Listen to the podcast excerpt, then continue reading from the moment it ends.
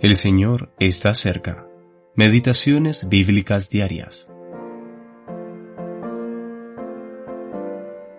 Has dado a los que te temen bandera que alcen por causa de la verdad, para que se libren tus amados.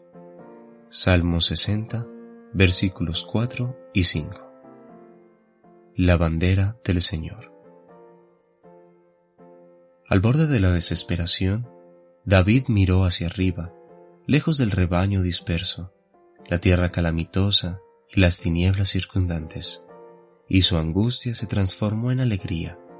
Sus suspiros dieron paso al cántico, pues vio una bandera desplegada y flameando libre y hermosa sobre él.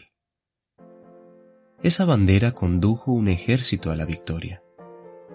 Fue izada por primera vez cuando Israel batalló contra Amalek en el desierto, quebrantando su poder a filo de espada. Entonces Moisés edificó un altar al Señor y lo llamó Jehová Nisí. El Señor es mi estandarte. La bandera del Señor no puede ser derrotada. Se mantiene en alto por el poder inalterable del Espíritu Santo. Escucha cómo Pablo la describe en su carta de despedida a su hijo Timoteo. No te avergüences de dar testimonio de nuestro Señor. Segunda de Timoteo, capítulo 1, versículo 8. El testimonio del Señor es nuestra bandera. Sobre esta bandera veo alojado un pesebre, una cruz de vergüenza, una tumba vacía y un trono de gloria todo habla de Cristo. Cristo descendió a humanidad en gran humillación. Cristo fue crucificado. Cristo triunfó sobre la muerte.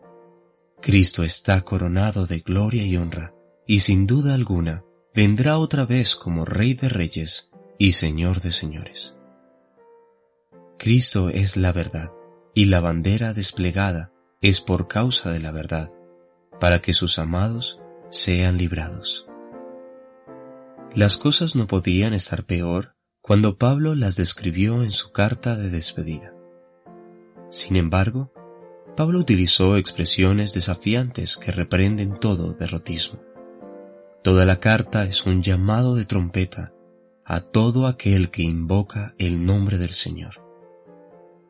La bandera del Señor no es un estandarte sectario, que si los hay sobre todo el campo de batalla, trapos sucios pero este es el estandarte real, y todo buen soldado de Jesucristo se congrega bajo él.